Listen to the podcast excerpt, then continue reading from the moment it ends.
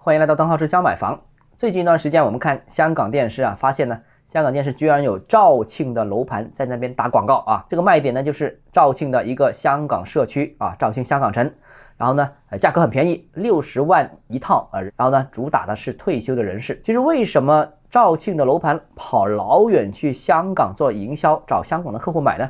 其实从营销的角度看啊，这是因为最近几年肇庆的楼盘已经反反复复对广州和佛山的客户进行了宣传啊，洗了广州的和佛山的客户。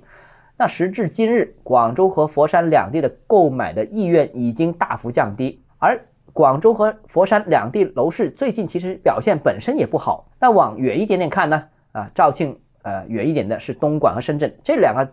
城市的情况也好不到哪里去。那如果往大湾区呃西岸看，中山、珠海这两个城市呢，城市人口比较少，外溢购买力也是比较弱的。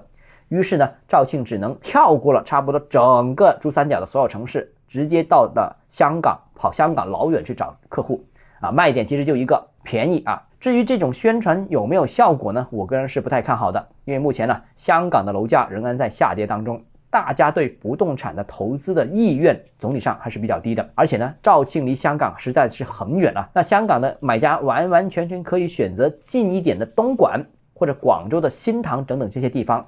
虽然这些地方价格比肇庆要贵一点点，但是一百万左右这个级别其实还是可以选的。或者说来回的时间能大幅节约的话，那我觉得对于香港的一些退休人士呢，其实吸引力还是有的。那毕竟啊。这个可以保证在一小时生活圈以内，而肇庆的话呢，一小时是搞不定的。好了，今天节目到这里啊，如果你个人购房有其他疑问想跟我交流的话，欢迎私信我或者添加我个人微信，账号是教买房六个字拼音首字母小写就是微信号 d h e z j m f，我们明天见。